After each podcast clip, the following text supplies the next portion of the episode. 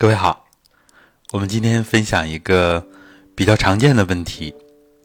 那么，女生在青春期之后，如何能保证学习成绩不下滑，而且最好是有潜力、有提升？在生活当中呢，我们有的时候就会见到一些小学、初中啊学习比较好的女生、女孩子。到高中之后，成绩会出现明显的下滑，有的呢，初中阶段，初二、初三，可能就会遇到这样的问题。那么这里面个体差异比较大，什么原因导致的呢？其实我们很多人都大概知道，我们结合《黄帝内经》，那么男孩子，男士是八年一个周期，肾气的变化。女孩一般是七年一个周期，所以在十三岁这个时候，也就是青春期。现在呢，由于营养啊各个方面的原因，我们以前分享过，女孩子的青春期有所提前，所以呢，初一、初二左右的孩子啊，有的可能是早一点就出现了这个青春期。那么青春期之后。女孩主要的变化就是肾气的变化，她到了一个新的水平。同时呢，由于月事啊，由于月经的消耗，所以呢，女孩的经血、精力开始不足。怎么办呢？其实我们要知道这个原因，然后呢，要进行相应的调整、补充。有的女孩子可能还会伴随着痛经，这样呢，在生理期啊那几天都比较难受啊，包括排卵期等等。其实这对女孩子的学习成绩的提升都是有影响的。那怎么办呢？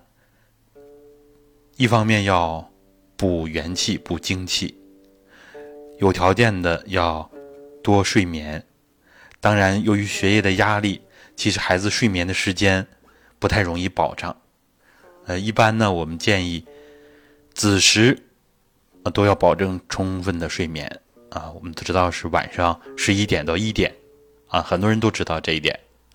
子时一阳生，因为阴极而阳生啊，就是这样的。子时呢是每天啊人体需要养的时候。啊，气往五脏里边走，中医的观点。然后我们完人智能学的观点呢，不仅往五脏里走，还要往骨髓里边、往中脉里边走。所以这是人养的非常关键的时候。所以有一个充足的睡眠很关键。如果睡眠总体时间不能保障，一般子时我们尽量让孩子早点休息，啊，哪怕稍稍起点早。当然，很多孩子呢起早比较困难，这实际上练起早啊，也是磨练孩子意志力的一个方面。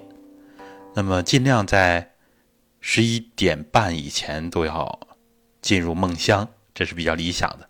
如果条件允许，十一点之前让孩子把效率提升啊，这是一个方法。当然，更好的方法、更主动的是要补气。因为睡眠呢，毕竟它只是一个被动的养，啊，睡眠我们的神经系统处于抑制的状态，主动的养是怎么办呢？就要练养结合，啊，一定要练。那我们就可以练蹲墙，孩子们最容易接受的，我们在课程里边反复的推荐，蹲墙、太极松腰，通过练腰来强命门的元气。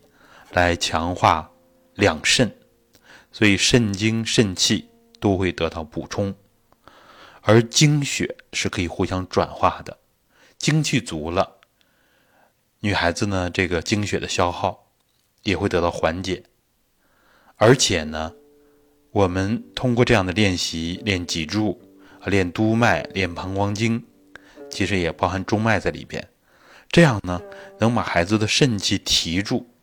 减少精血的消耗，啊，这实际上有道家炼精化气的内容啊。这方面内容我们普通家长呢，呃，不需要了解那么多，所以我们大概知道，通过蹲墙能把更多的精气升起来，这样精养灵根，气养神，那么孩子的精元之气足了，肾气肾精足了，自然会养五脏，更重要的是养头脑。我们也经常引用中医的“肾主骨生髓，其华在发”，所以肾气呢不仅仅只是主骨啊，我们的骨密度啊、骨的健康跟肾气有直接关系，而且更重要的是要生髓。这个髓呢，包括骨髓，也包括脊髓和脑髓。所以呢，中老年人出现的健忘。就是由于肾气不足，脑髓啊开始出现元气养的不足，老年人甚至出现脑萎缩等等。所以我们知道这些原因之后，就知道补孩子们的根源了，就是命门。命门火旺一点，像孩子们的脱发都会得到缓解，孩子们的精力。会得到提升，那么精神头足了，像痛经这些问题很好的解决了，那么孩子就没有那么多后顾之忧，就会成为优秀的女生啊，潜力越来越大，潜力都得到挖出来了，这样不会成为身体的奴役啊，不然的话呢，身体自己不能做主，很多女孩子感觉初高中呢学习比较吃力。啊，跟这个元气不足有非常非常大的关系，所以有智慧的家长，希望大家行动起来，跟孩子好好聊一聊，让他从理论上明白，孩子能够接受。因为青春期呢，我们也没办法太强迫孩子啊，要孩子主观接受，然后慢慢培养习惯，在学习的当中蹲一蹲墙，有的也可以揉腹。啊，孩子在午睡的时候，睡觉之前揉一会儿啊，这都是方法。我们这些方法呢，孩子们其实只要能练都适合，只不过是蹲墙呢，这样，嗯，有运动的强度。虽然呢，它也在不断的重复，但是它由于一直在动态的蹲起蹲起，所以更符合孩子爱动的习惯啊，在动中求静。所以这个更适合孩子们练。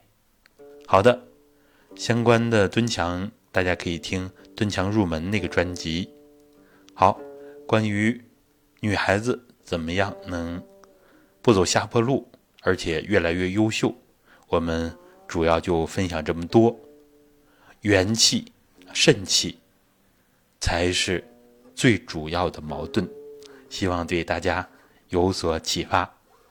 好，谢谢大家。